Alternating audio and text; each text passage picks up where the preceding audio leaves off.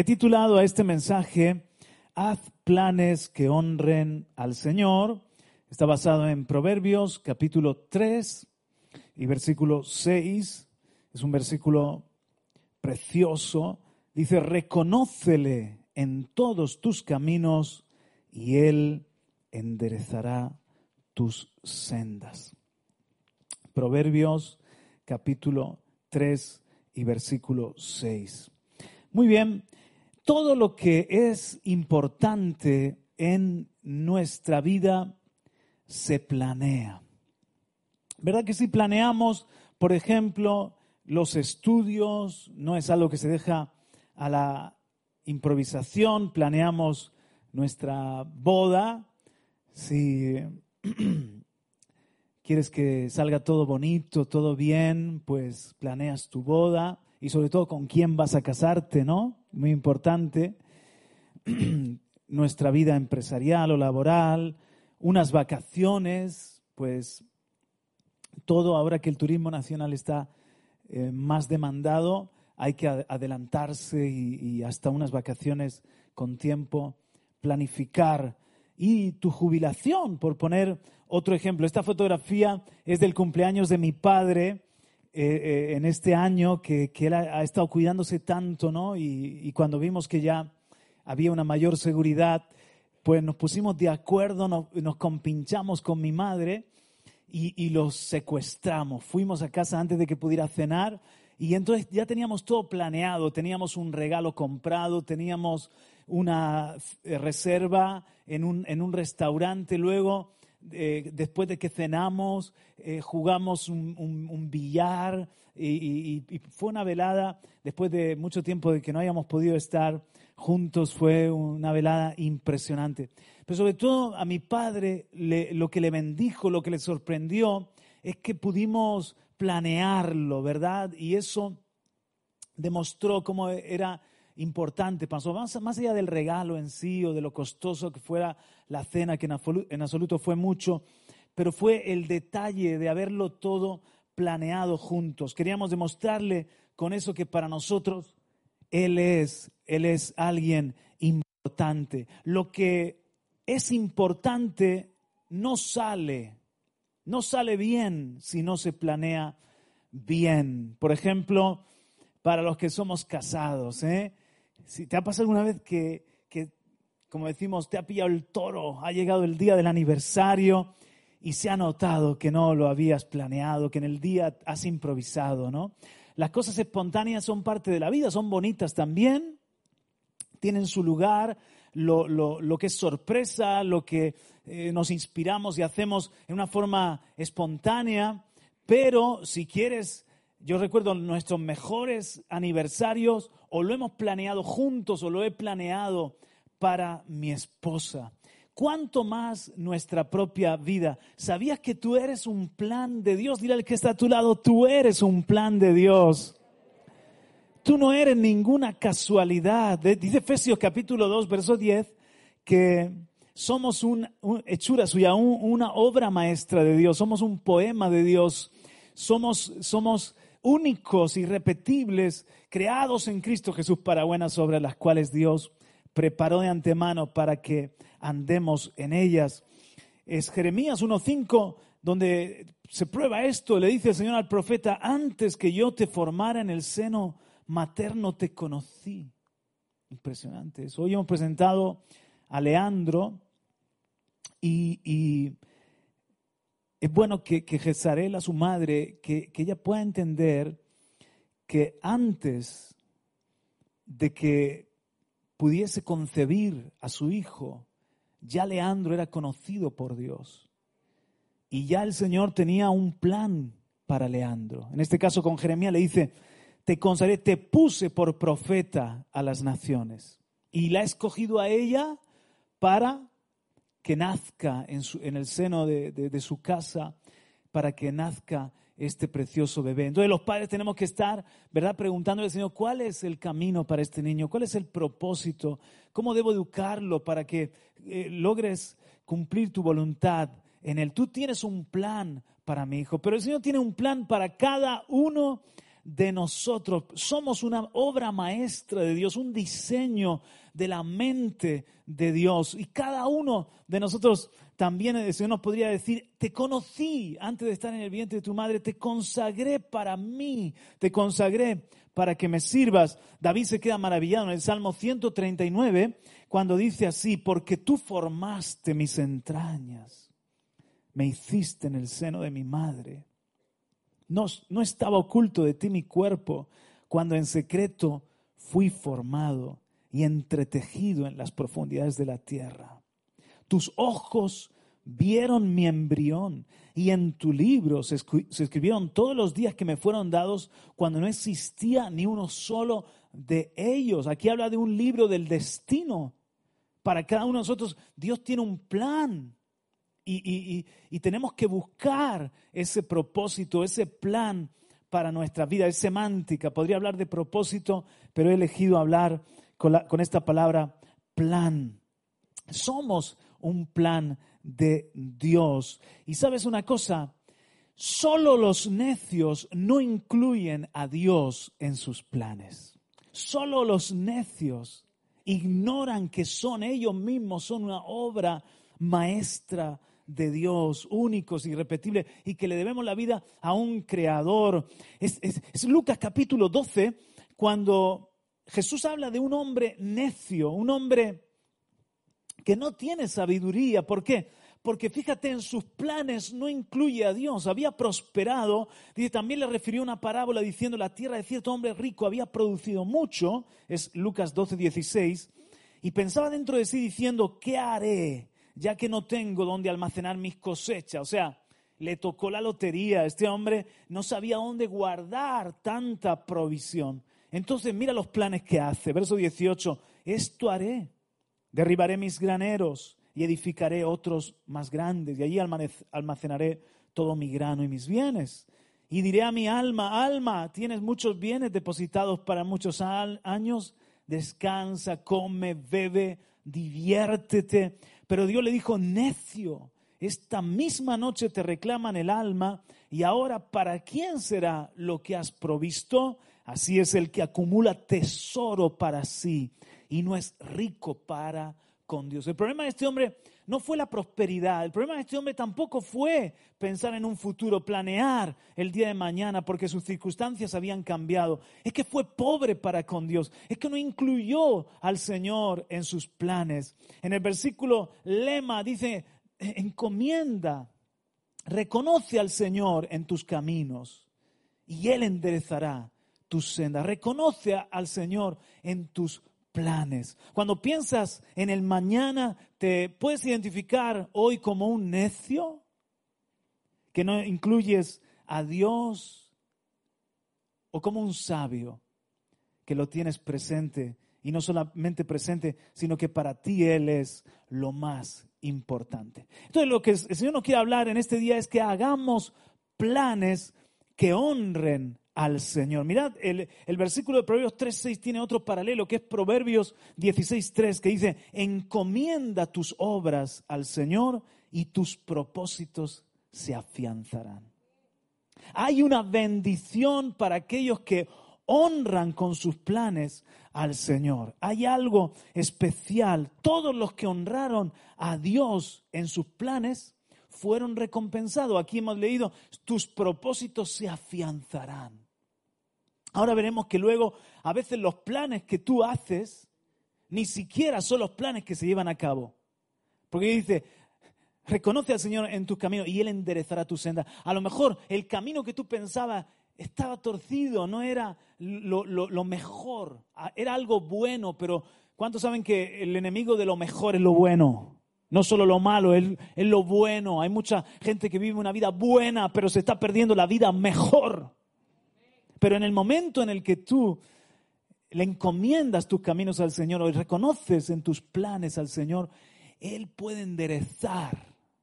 Y al final, a lo mejor son otros planes los que finalmente se materializan, pero ya Él ha visto tu corazón, que quieres honrarle, que Él no es simplemente algo más en tu vida o una acompañante, uno que me va a ayudar, como si fuera un seguro de vida, que voy a echar mano de Él cuando los planes se me tuerzan o me vaya mal. No, no, no, no. Le, honro quiere decir que le doy el lugar en, en, en el trono de mi vida y en el centro de mi caminar para que Él cumpla su plan y su propósito en mí. Amén.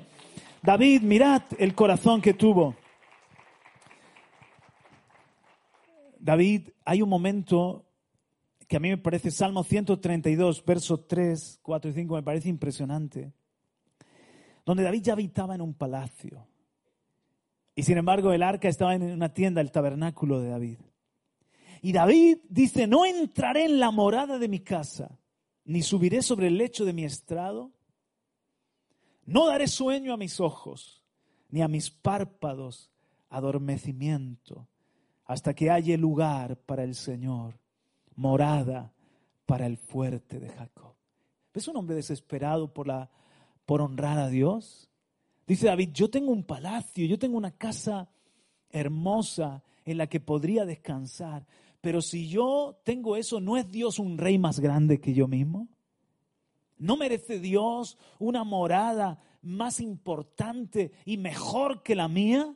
Entonces David está planeando y dice, voy a hacer una casa para el Señor, voy a hacer un palacio para, para Dios. Ahora, esto era el corazón de David que quería honrar a Dios en su futuro y en sus planes.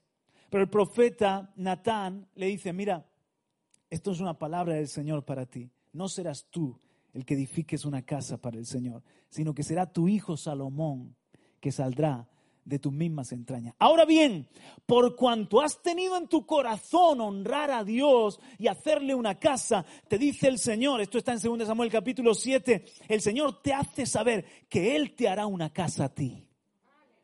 Siempre que tú te ocupas de lo de Él, Él se ocupa de lo tuyo. Siempre que tú edificas su casa, Él edifica la tuya. Siempre que te vuelcas en pelear sus batallas, Dios pelea tus batallas. Aleluya. Entonces, como no pudo hacerle la casa, dijo, bueno, pues voy a hacer una cosa.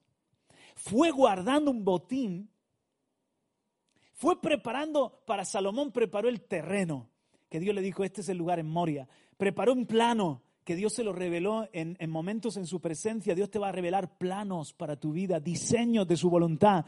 En su secreto, Él te va a mostrar su corazón. Dice que la comunión íntima de Jehová es para los que le temen y a ellos les hará conocer su pacto. ¿Qué quiere decir? Que Dios tiene un plano para tu vida, una ruta para tu vida, un plan. Y en su intimidad si eres amante de la presencia de Dios como lo fue David, Él te va a hacer ver esos diseños. Y David lo recibió. Y entonces David dijo, pues ahora, como no se la puedo hacer, pero voy a, voy a hacer un plan de, de, hacer acopio de los materiales. Y dice en 1 Crónicas 29, 2 y 3, yo con todas mis fuerzas he preparado para la casa de mi Dios oro para las cosas de oro, plata para las cosas de plata y así, madera y bronce y, piedras preciosas, todo. Y además de esto, por cuanto tengo mi afecto en la casa de mi Dios. No sé tú, pero a mí me ministra el corazón de David. Tengo mi afecto en la casa de mi Dios. Yo guardo en mi tesoro particular oro y plata, que además de todas las cosas que he preparado para la, casa del santuario, he dado para la casa de mi Dios. La palabra clave ahí es preparado. David preparó.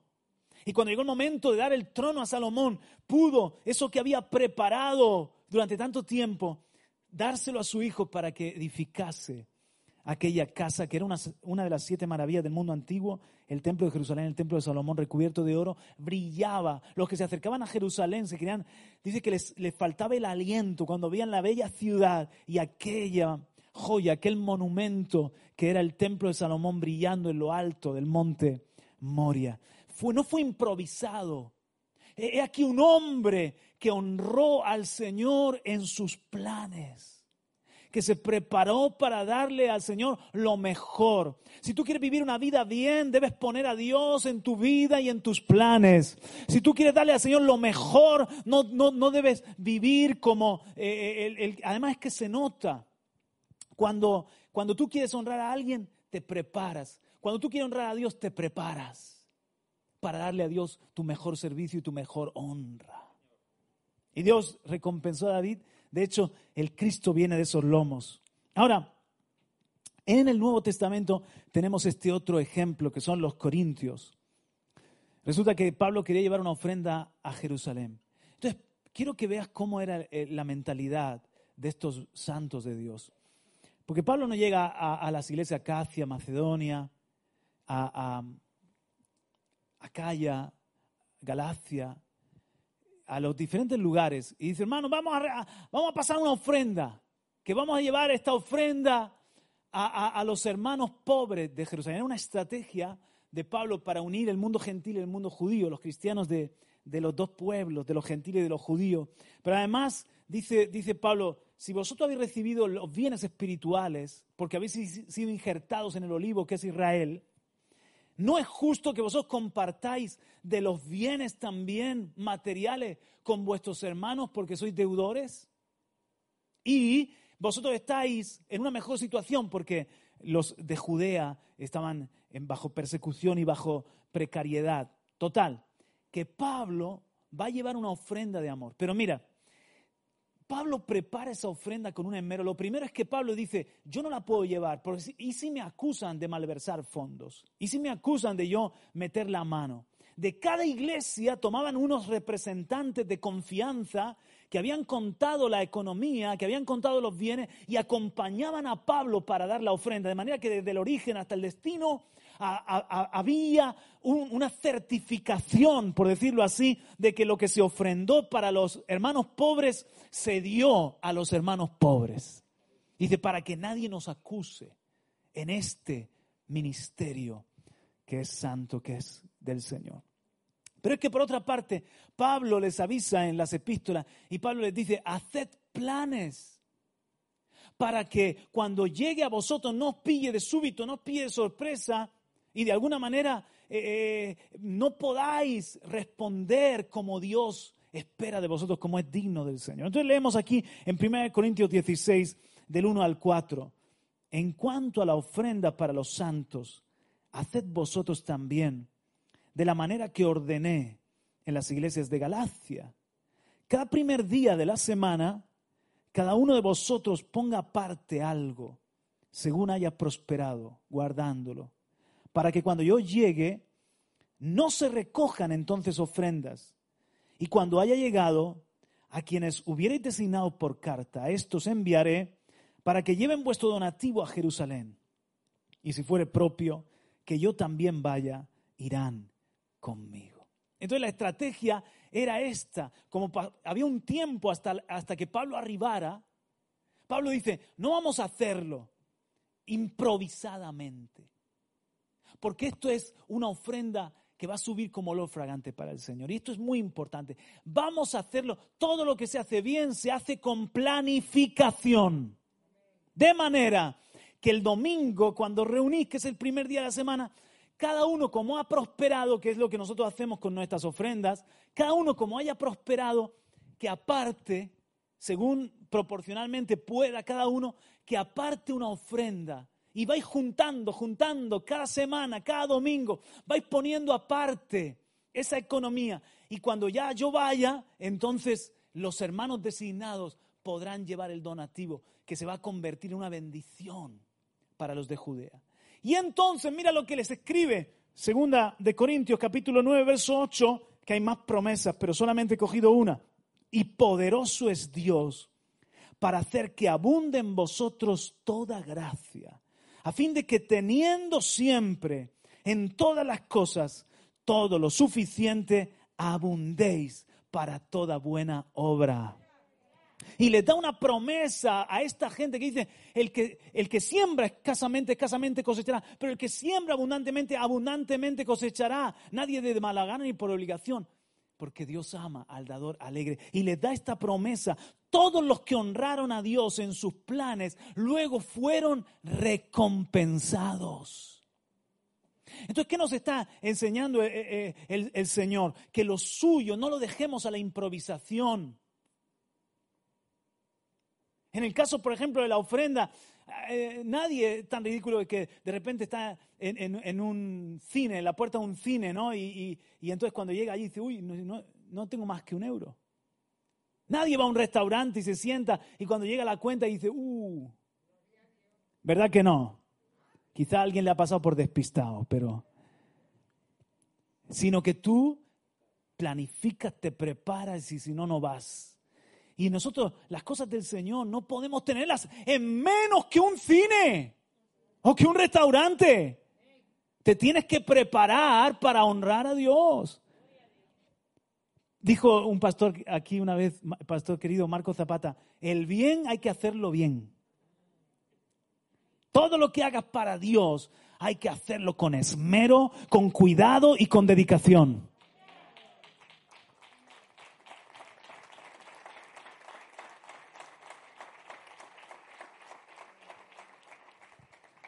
El error de Basti fue hacer planes para ella que no honraban al rey. El error de Basti. Bella el momento álgido, eh, clímax, el momento cumbre de la fiesta del rey Azuero, era mandar a llamar a Basti. Basti estaba, Basti había hecho su propia fiesta aparte. Y cuando el rey la manda a buscar, Basti con un eunuco le dice que no puede, que ella está con su asunto. Entonces dijo el rey, nunca más la voy a ver. Y tenemos que definirnos si nosotros vamos a hacer una iglesia Basti o una iglesia Esther.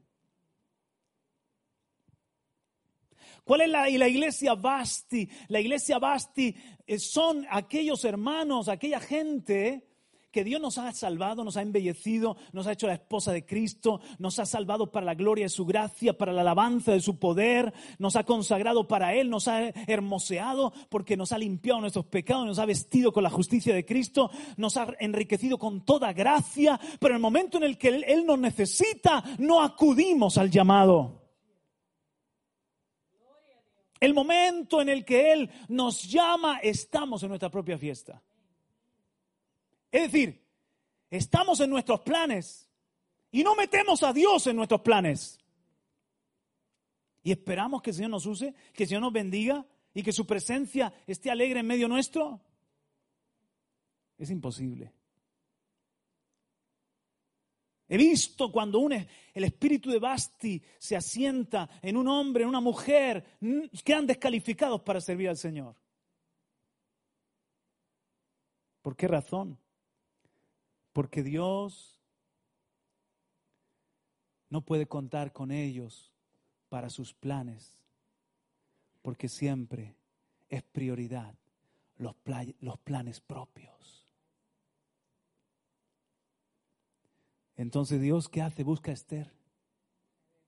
Quizás menos bella, menos carismática, quizás se sabe planificar peor. Pero Esther tiene otra dignidad completamente diferente. Esther va al rey. Sin ser llamada, busca al rey. Esther no solo se presenta, ojo, con su petición, porque podía haber hecho la petición desde el principio, sino que Esther planificó un banquete de dos días para suero, planificó una honra para el rey y se ganó su corazón. Esa es la dignidad que Dios espera de nosotros. Que cuando Él nos llama podamos decir, aquí, Señor. Que nosotros seamos un pueblo que no solamente se acuerda de Dios para pedirle, sino que sabe hacerle banquete y sabe alegrar su corazón y vivimos para la gloria del Rey. Y todo lo que Él nos ha dado de riqueza, de belleza, de fortaleza, no es para mí o para derramarlo. Al, al suelo, al piso, como dicen en Latinoamérica, al suelo, sino para Dios, que nos honró, haciéndonos su reina. Sonríe el que está a tu lado y dile, tú eres la reina del Señor. Amén. Cuando queremos honrar al Señor en nuestros planes, el Espíritu Santo nos acaba llevando a los suyos. Otra vez, cuando queremos honrar al Señor en nuestros planes, El Espíritu Santo es el guía, el ayudador. A veces nosotros somos como siervos cieguitos que vemos muy poco. La obra del Señor para mí en, momentos se torna misteriosa, difícil de comprender. Hay una cosa que sí, sí, sí sé hacer y es tener al Señor presente en mi vida, en, en, mis prioridades y en mis planes. Y he visto que entonces el Espíritu Santo me coge de la mano como lazarillo para guiarme a los planes de Dios con mi vida. Le dice el Señor a Pedro, cuando tú eras joven, tú te vestías, ibas donde querías, hacías tus planes, te sentías fuerte, pero cuando ya estés quebrantado, cuando seas anciano, que no es cuestión de edad, es cuestión de dependencia. Hay cristianos que le han declarado independencia al Espíritu Santo. Espíritu Santo, gracias querido, pero no necesito porque soy tan sabio y tan carismático y, tan, tengo tan buenas ideas y tan habilidoso que la verdad es que quizás tienen más trabajo con otros. Y algunos tienen un felpudo de Ikea. Bienvenido a la República Independiente de mi casa. Pero yo tengo un nuevo felpudo. Vamos a hacernos un felpudo que diga, bienvenido a una casa que es parte del reino de Dios, a una embajada del reino de Dios. Dependemos del Señor para todo. Entonces le dice el Señor a Pedro, otro te ceñirá, que es el Espíritu Santo, y te va a llevar. Ya no donde tú crees que tienes que ir, sino donde Él quiere. Entonces, cuando queremos honrar al Señor en nuestros planes, el Espíritu Santo nos acaba llevando a dónde. Y aquí está Jeremías 29, 11, porque yo sé los planes que tengo para vosotros, declara el Señor, planes de bienestar y no de calamidad, para daros un futuro y una esperanza. Él tiene buenos pensamientos, Él tiene buenos planes para nosotros. ¿Y sabías que la palabra allí plan o pensamiento, se traduce en unas versiones como plan y en otras como pensamiento, es la palabra makashabá, makashabá, pensamiento, designio, invención, máquina o plan. O sea, Dios ha diseñado, Dios ha planeado, Dios ha maquinado, tiene pensamientos para cada uno de nosotros que son de bendición, para darnos una paz, para darnos un futuro, para darnos una esperanza. Pero dice que sus pensamientos, dice en, Isaías 55, sus pensamientos son más elevados, mejores. Ese verso 8 y 9, porque mis pensamientos no son vuestros pensamientos, ni vuestros caminos mis caminos, declara el Señor. Porque como los cielos son más altos que la tierra, así mis caminos son más altos que vuestros caminos y mis pensamientos más que vuestros pensamientos. Donde pone pensamiento vamos a poner plan. Porque mis planes no son vuestros planes, ni vuestros caminos mis caminos, declara el Señor. Porque como los cielos son más altos que la tierra, así mis caminos son más altos que vuestros caminos y mis planes más que vuestros planes.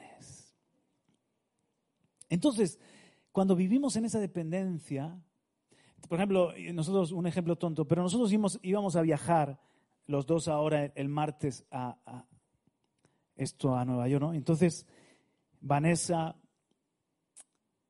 estábamos en la mudanza de mi suegra, siempre acabo dando anécdotas de mudanzas. Qué terrible es esto. Dios mío, perdonadme. Pero esta, en este caso la culpable fue Ana, ¿vale? Y entonces estábamos en el primer día de la mudanza y el cuadro de Obededón, que es de madera maciza, hermano, y que estaba mal puesto en la pared, se le cayó a mi esposa de, esquina, o sea, como decimos en Murcia, con el pico esquina.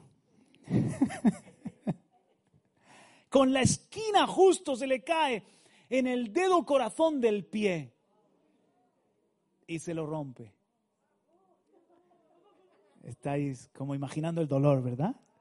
Ese dolor que tú dices, ¿a quién podría estrujar ahora entre mis manos? ¿no? Bueno, y tú dices una anécdota, pero yo me quedé pensando. el cuadro de Obededón. El cuadro de Mira qué cuadro en la casa de Ana, un montón de cuadros. Y se le cae.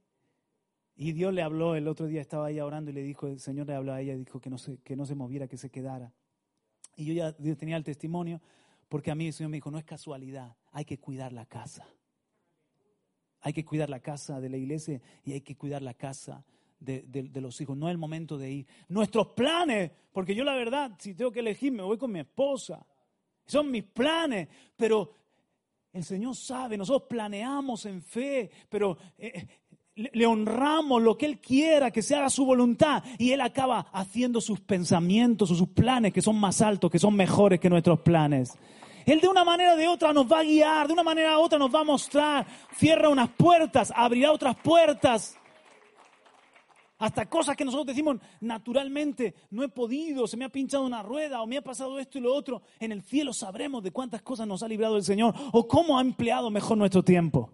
Porque ya no soy suyo, soy de Él. Le pertenecemos al Señor. Den un aplauso si puede. Aleluya.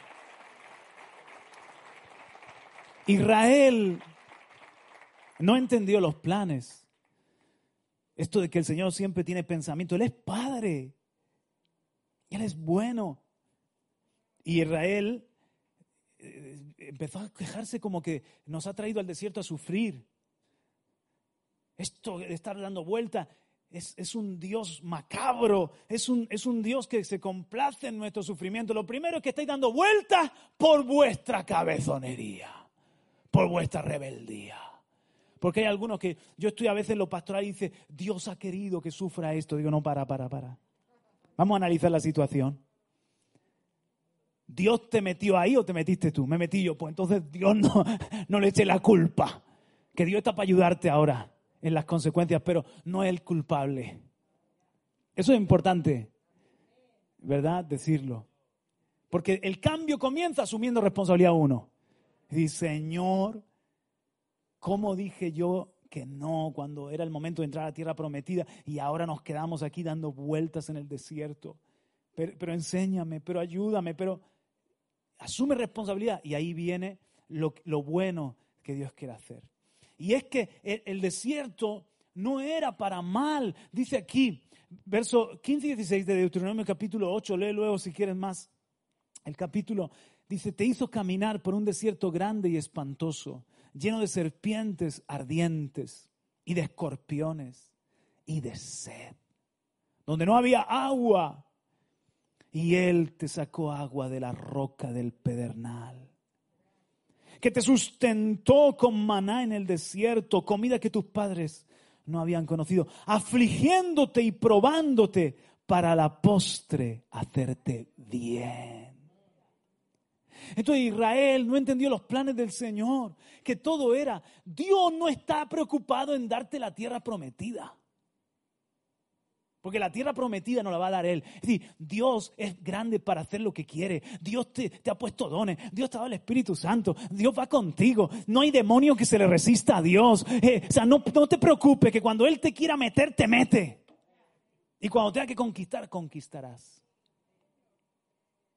Dios no está preocupado en eso. Dios está preocupado en tu carácter.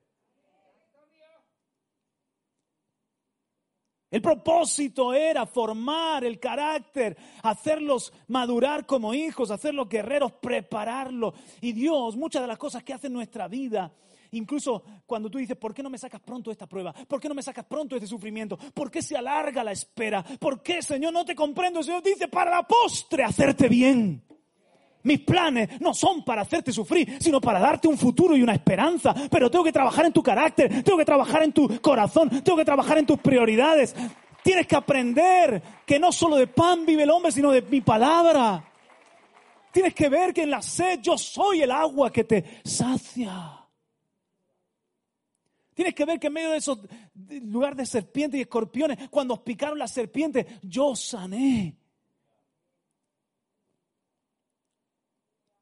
Si estamos de verdad en los tiempos del fin, no podemos ser una iglesia floja que se sorprende de la prueba, que se sorprende de la escasez, que ponen el grito en el cielo porque nos cambian y nos sacan de nuestro confort, sino que si somos honestos con la palabra de Dios, en la medida en la que nos acerquemos a los tiempos del fin, tenemos que acostumbrarnos a que todo tiemble a nuestro alrededor y depender solamente de la roca que es Jesucristo.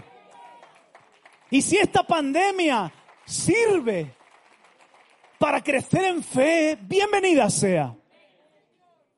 Yo no quiero dar una vuelta a esta pandemia y que cuando venga la siguiente prueba no me haya aprovechado. Sino aprendemos que los gentiles buscan ansiosamente todas estas cosas, pero nosotros tenemos un Padre en los cielos que nos cuida, que nos sustenta. Aleluya. Hoy será un gobierno, mañana será otro gobierno, hoy será un trabajo, mañana será otro trabajo, pero Dios no cambia y Él es mi sustento y mi proveedor. Aleluya. Haz planes que honren al Señor, pero deja que sus planes se hagan realidad.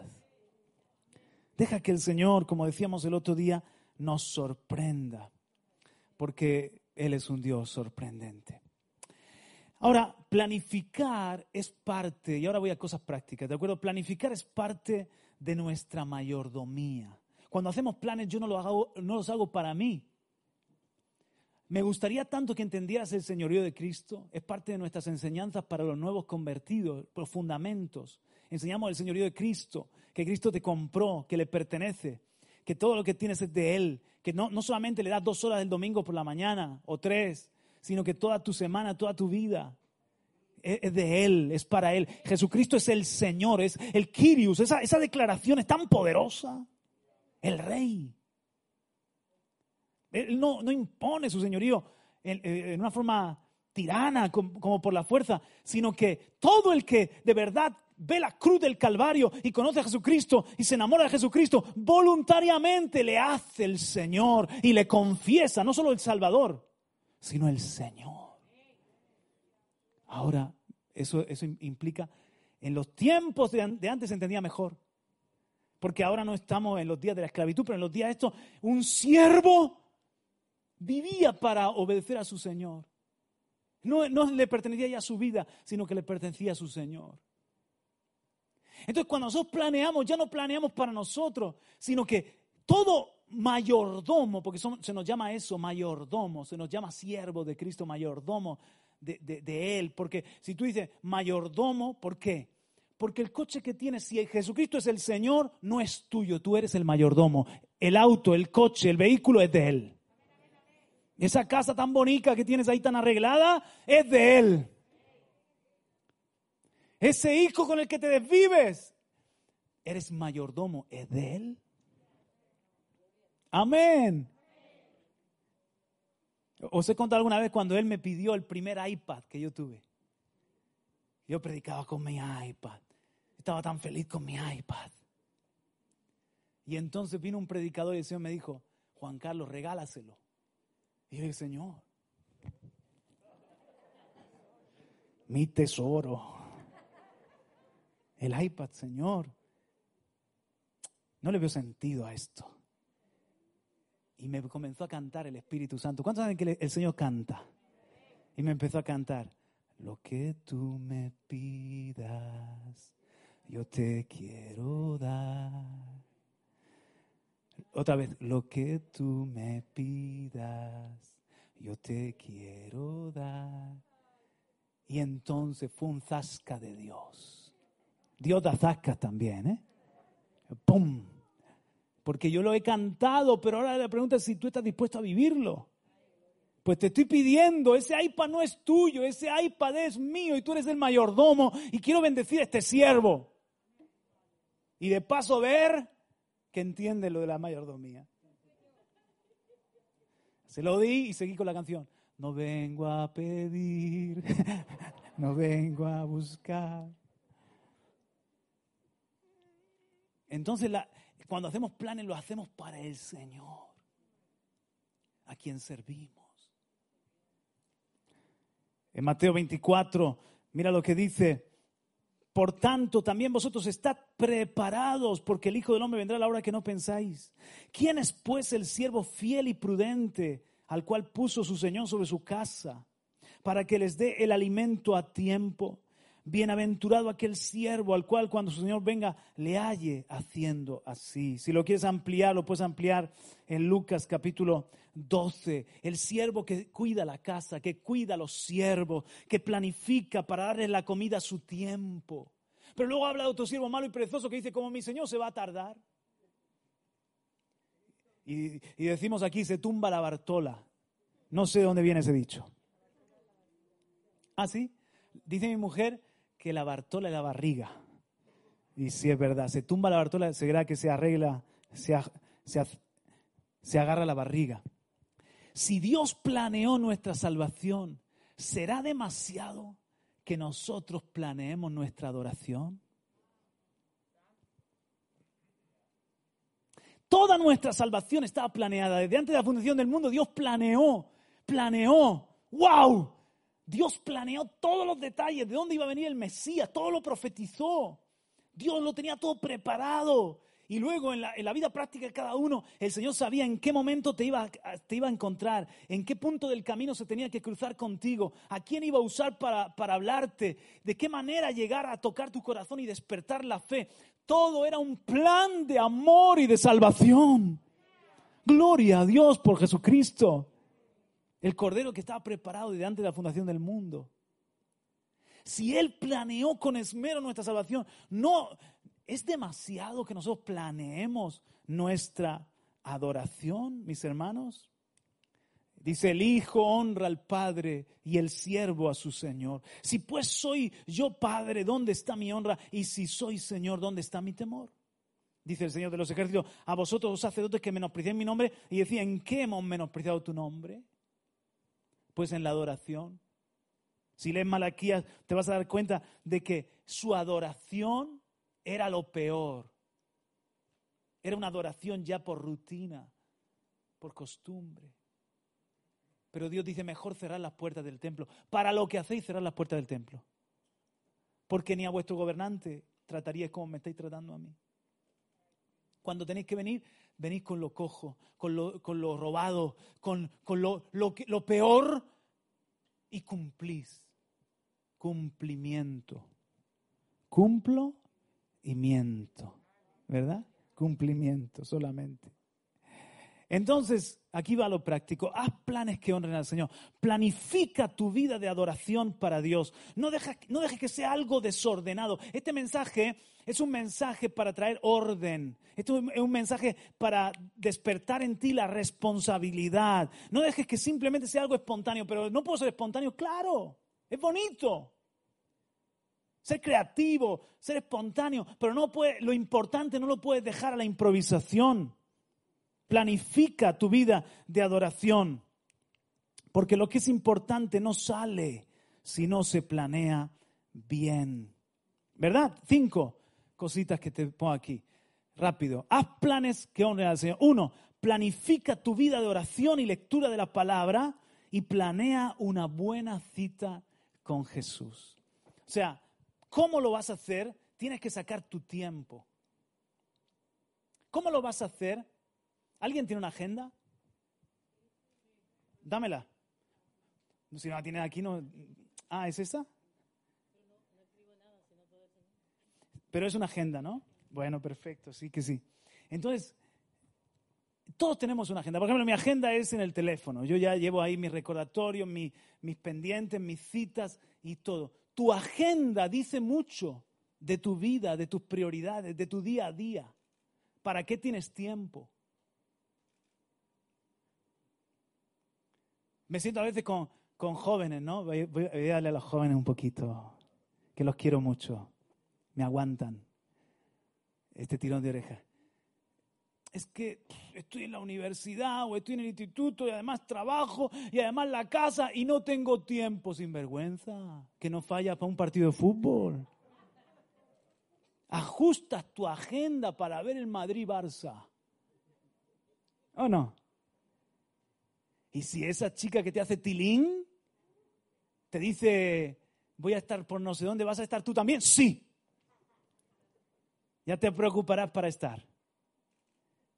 Porque es importante, porque es prioridad.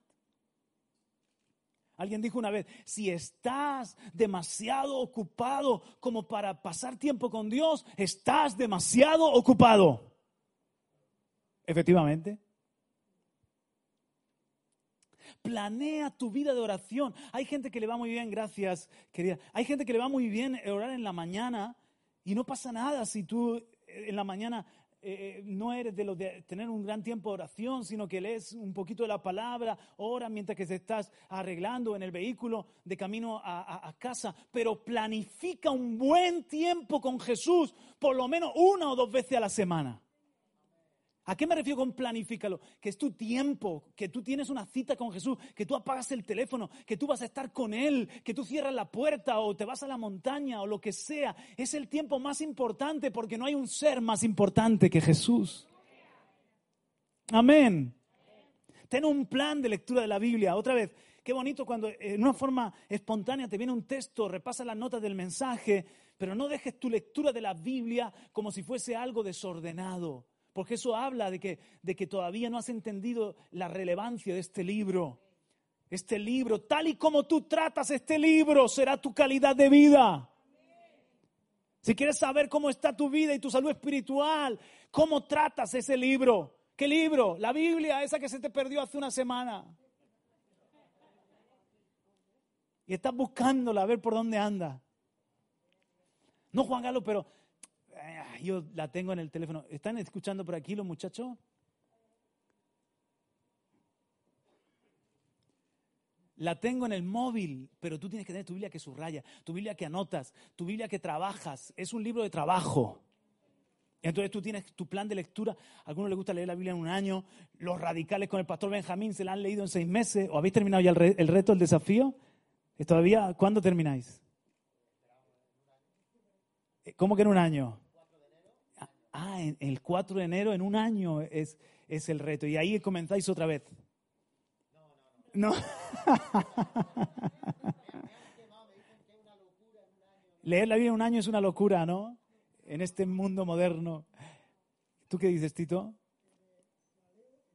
En un año se puede leer, ¿verdad que sí? Pero no, tampoco te agobies. Yo soy un lector lento.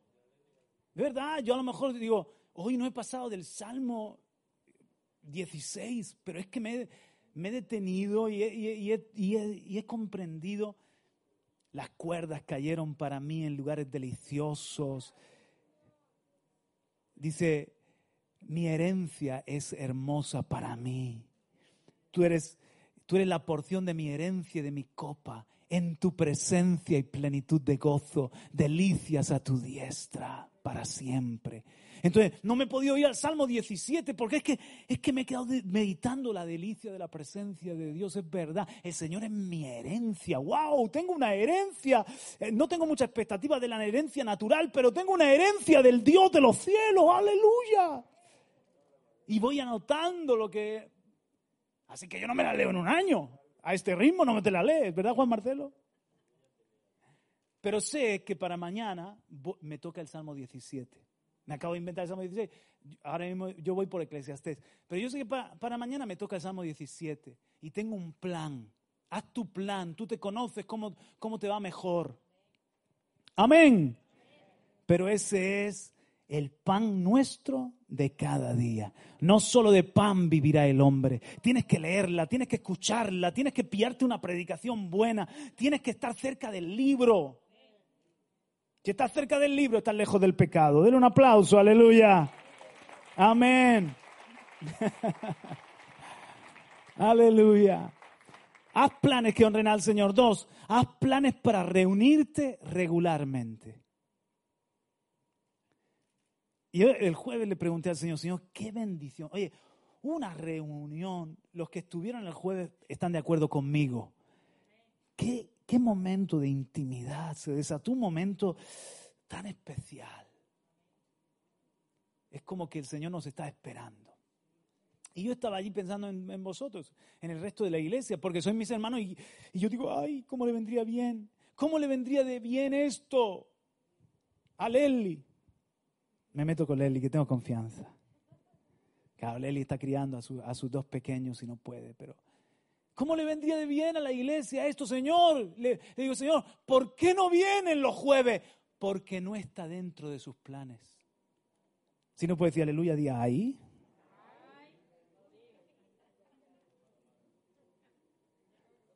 Es verdad. Ni te lo planteas, sin vergüenza.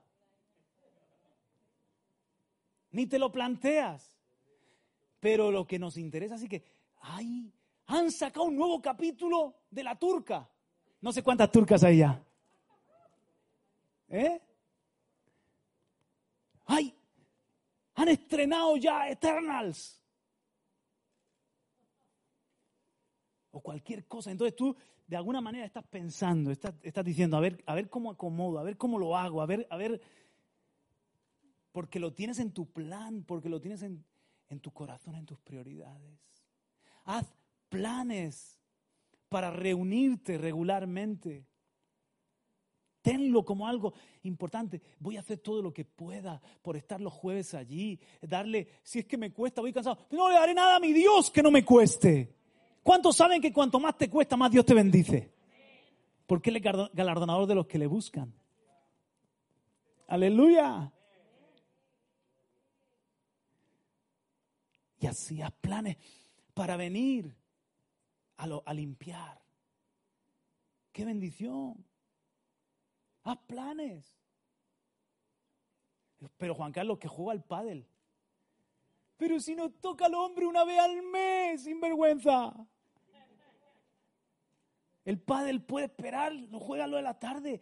Gózate, remanga, te suda aquí con nosotros que también se suda. Ama a Dios.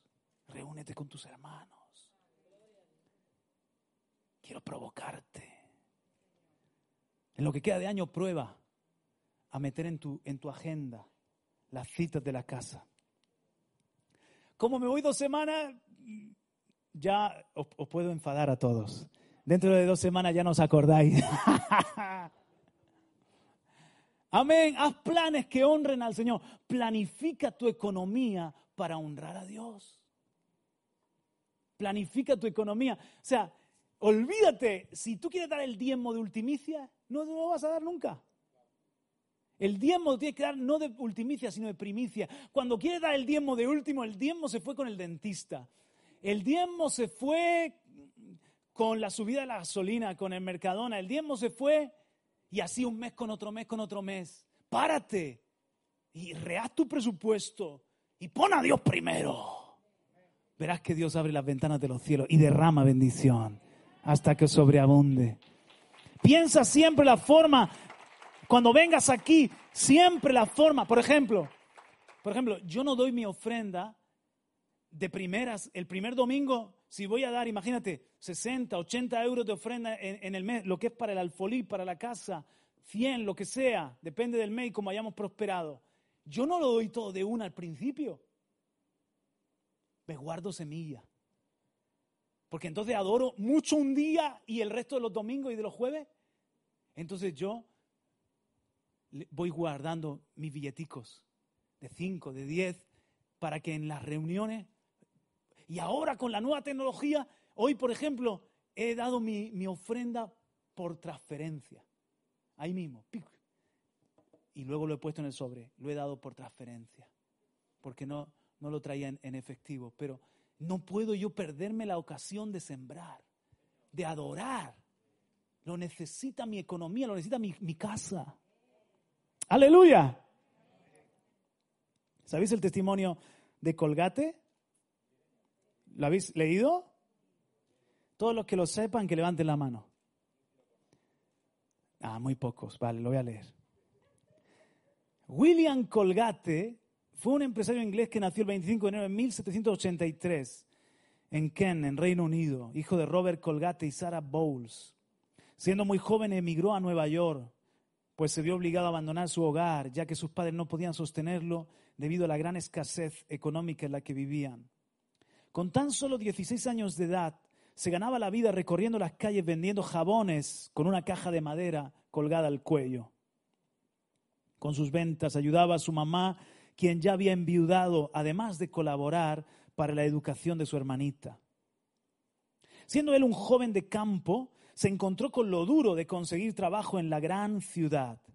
Sin embargo, su fe en Dios lo ayudó a continuar en la búsqueda por superarse y prosperar.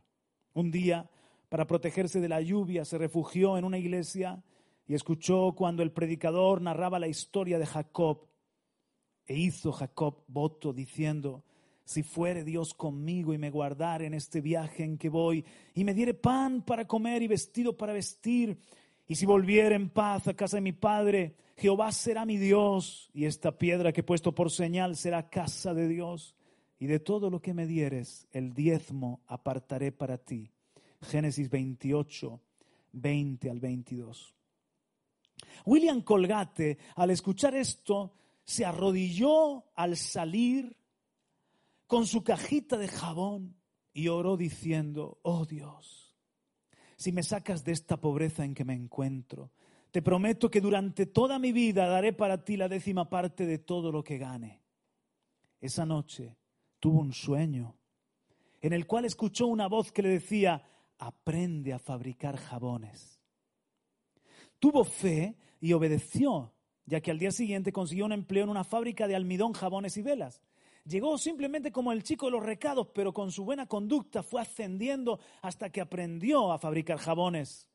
Pronto llegó a ser socio en el negocio del jabón. Pero pocos años más tarde se convirtió en el único propietario debido al fallecimiento de su socio. El negocio creció prósperamente gracias a su esfuerzo y, por supuesto, porque él continuó honrando a Dios con sus diezmos. Para 1806, William Colgate descubrió la fórmula de la crema dental e introdujo los tubos de pasta de dientes en el mercado. Hasta esa fecha solamente se comercializaba polvo en un tarro. Por la calidad de sus productos, ya se encontraba produciendo una línea de jabones para el lavado también de ropa.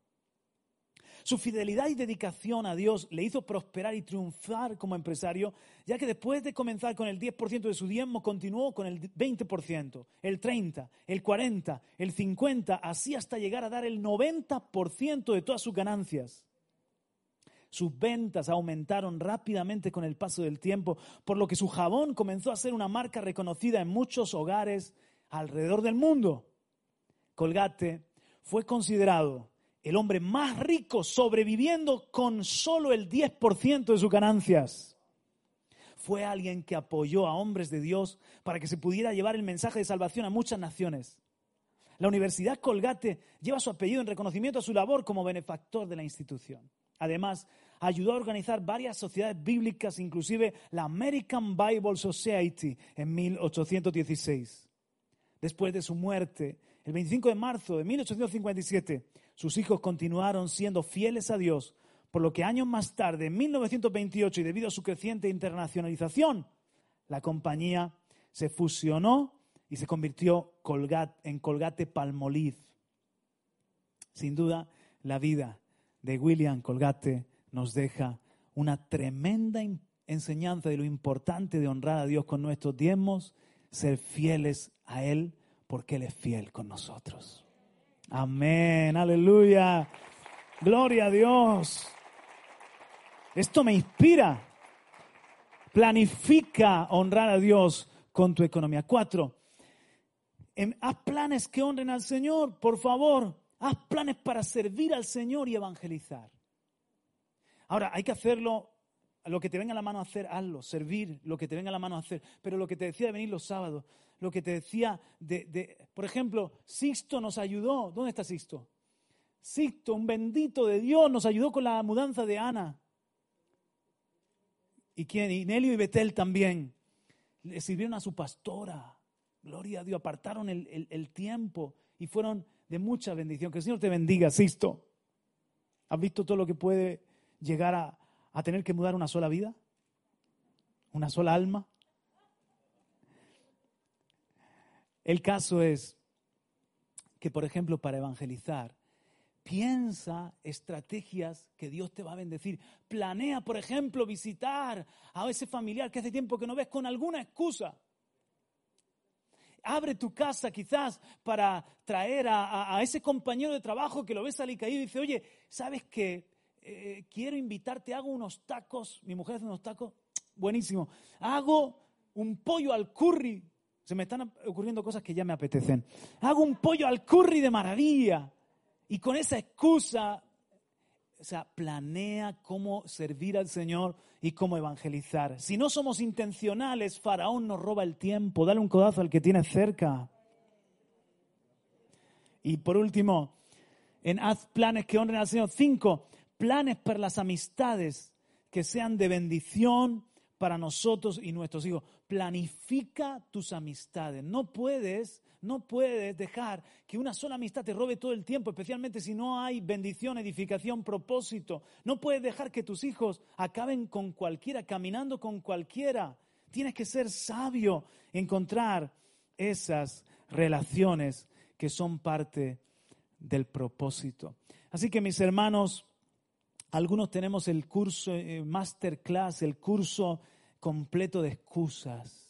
Somos expertos en excusas. Siempre tenemos algún tipo de excusas, pero basta ya de excusas. Esas citas, esas citas que te acabo de decir, tienen que ser parte de tus planes en esta semana. ¿Me ayudan los hermanos de la alabanza, por favor? Quiero terminar diciéndote o recordándote que todo lo importante se planifica, tus estudios se planifican, se planifica todo, tu boda, tu empresa, tu jubilación, ahora tus vacaciones, no sé si tienes derecho de invierno o después de primavera, de verano, pero ¿qué me dices de tu eternidad? Y ahora quiero dirigirme a ti que estás viendo, estás escuchando este mensaje. Planificamos todo en la vida hoy en día, no queremos que nada se nos escape del control, aseguramos, intentamos asegurar nuestro presente y nuestro mañana, pero ¿has pensado en la eternidad? ¿En planificar también la eternidad? ¿Sabes que eres un plan de Dios? ¿Sabes que la salvación tuya ha sido diseñada, pensada por Dios para que no perezcas, para que cuando mueras en esta vida de 70, 80, 90 años no vayas al infierno, no te pierdas eternamente? No, eso no es lo que Dios quiere. Él tiene pensamientos para ti, para darte un futuro y una esperanza. He dicho al principio que un hombre necio es aquel que no pone a Dios en sus planes. Y saben, no se trata de religión. Jesucristo no es una religión. Jesucristo es el creador de tu vida, de mi vida, el Salvador, el Señor, y quien quiere venir a reinar en ti. En este día solamente tienes que abrir tu corazón y decirle, ven Jesús, sálvame, perdona mis pecados y de ahora en adelante quiero ser tu hijo que tú seas mi Padre y mi Dios. Y tu eternidad estará a buen recaudo, porque no es por obras para que nadie se gloríe, es solamente por la fe en Jesucristo, por la gracia de Dios que somos salvos. Porque de tal manera te amó Dios que dio a su Hijo, para que si crees en Él no te pierdas, sino que tengas vida eterna. Entonces, Juan Carlos, ¿cómo puedo planificar mi eternidad? ¿Me ayudáis? ¿Os ponéis de pie? Es solo una decisión es solamente unas palabras de fe que se convierten en tus pensamientos, en tu determinación de ahora aquí en adelante de seguir a Cristo Jesús. Él es la luz del mundo. El que me sigue no andará en tiniebla, sino que tendrá la luz de la vida. Así que para empezar quiero invitar a todo aquel que tiene dudas de su eternidad, que quizás dice, no sé qué va a pasar conmigo cuando muera, a que hoy tomes una decisión por Cristo. Y cerrando nuestros ojos, repetimos estas palabras. Ayudemos a todos aquellos que van a hacer la oración, diciendo juntos, Dios del cielo, te doy muchas gracias por tu amor tan grande, por haberme conocido desde antes de estar en el vientre de mi madre y por todos esos planes de salvación y de bendición. Reconozco que he vivido en mi propio camino, en mis pensamientos, y que en mis planes no te he honrado a ti. Pero hoy me arrepiento y vengo humillado a entregarte mi vida y confieso que Jesucristo es el Señor de mi corazón y es el Rey de mi presente y el dueño de mi mañana. Jesús, ven a vivir en mí por el Espíritu Santo y transfórmame y haz de mí la persona que tú quieres que sea. Te lo pido de corazón. Amén. Amén. Aleluya.